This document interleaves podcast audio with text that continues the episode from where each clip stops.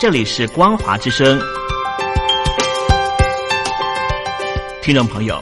从现在开始，请您一起来关心最近发生的新闻事件。欢迎收听光华随声听。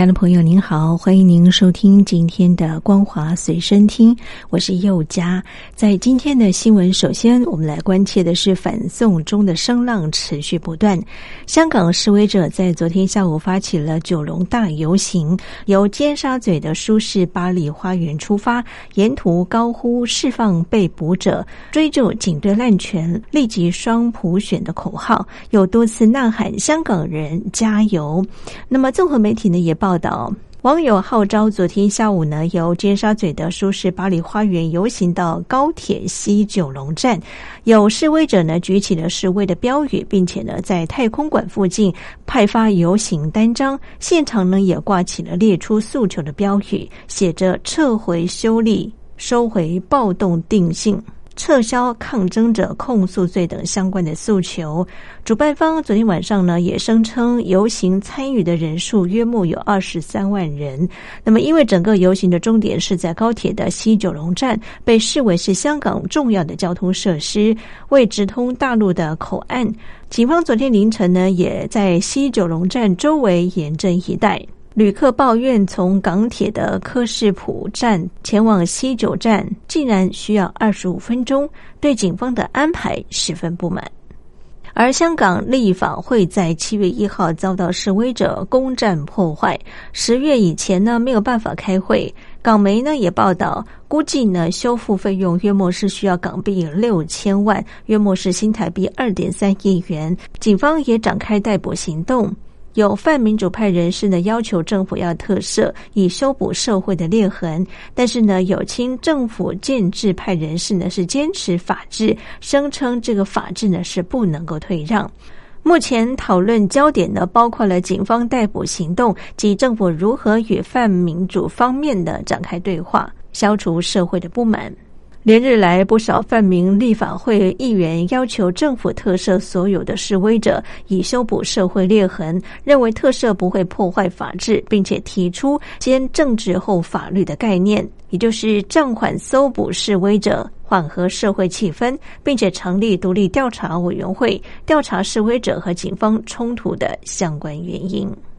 而根据媒体报道，香港东区裁判法院呢日前审理了一起。涉及包围香港警员总部及冲撞立法会的案件，就有一名男子呢，被认为是首名被控的反送中的示威者。面对棘手的香港情势，北京对港工作的系统，包括中联办、港澳办，甚至是公安单位，将进行大检讨。而报道呢，也指出有一名三十一岁的男子被指控参与六月二十一号包围警察总部，以及七月一号冲撞香港立法会大楼。七月三号被警方逮捕。港媒报道，香港六月掀起了反送中的浪潮之后呢，令北京高层感到错愕，也对于香港局势呢感到担心。而北京呢将就对港工作的相关进行检讨工作。而中联办呢今日也透过不同的管道约见横思年轻人。了解他们的想法，听取他们心中的怨愤。对岗工作至少会检讨三个面向，包括检讨及改善青年工作、检讨建制派团结问题、调研传媒生态。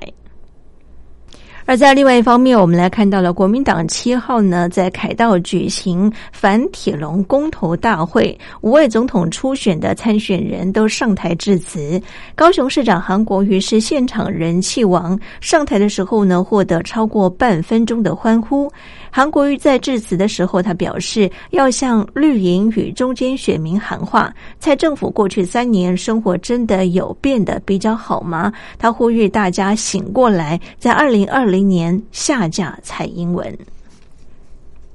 国民党总统初选民调八号开跑，针对于弃珠保郭的传闻，朱立伦七号到板桥树林体育馆的时候呢，他也表示，郭阵营的朋友操作特定的议题不应该。他和郭董对少子化的议题都很重视，但主张不同，希望能够跟郭董坐下来谈。纸上谈兵只是会相互抬杠，不如面对面的讨论清楚。此外呢，前红海董事长郭台铭是五位国民。党总统参选人当中，唯一没有签署参选公约者，引发外界的关注。对此呢，前立委蔡正元则是炮轰郭台铭没有规矩的坏榜样。他更讽刺表示，想当领导人又不做好榜样，不就是在告诉全台有钱能使国民党推磨吗？而朱立伦也表示说，现在呢做任何操作都没有意义，大家都是队友，希望大家思考一下，谁能够代表国民党稳稳的赢，谁是稳定的力量。放消息没意义，也不应该。最后阶段应该要秉持公平公开的态度。继续，我们再来看到的是修订逃犯条例争议未息。香港行政长官林郑月娥近日致函科技大学和中文大学，想要约见学生代表，但是学生会以他们闭门会晤为由予以拒绝。香港本地八所大学的学生会代表昨天都表示说，如果港府满足两项要求，他们会与特首会晤。两项要求为。永远不追究六月九号到七月一号的反修例示威者，以及会面要公开。而科技大学四号发表声明，社会各界一直都表示反对逃犯条例的修例，当中包括了商界、医护界、法律界、教育界等等，认为说反送中运动并没有领袖，所以呢，学生会不能够代表所有的抗争者，因此呢，政府对谈必须要包含各界代表。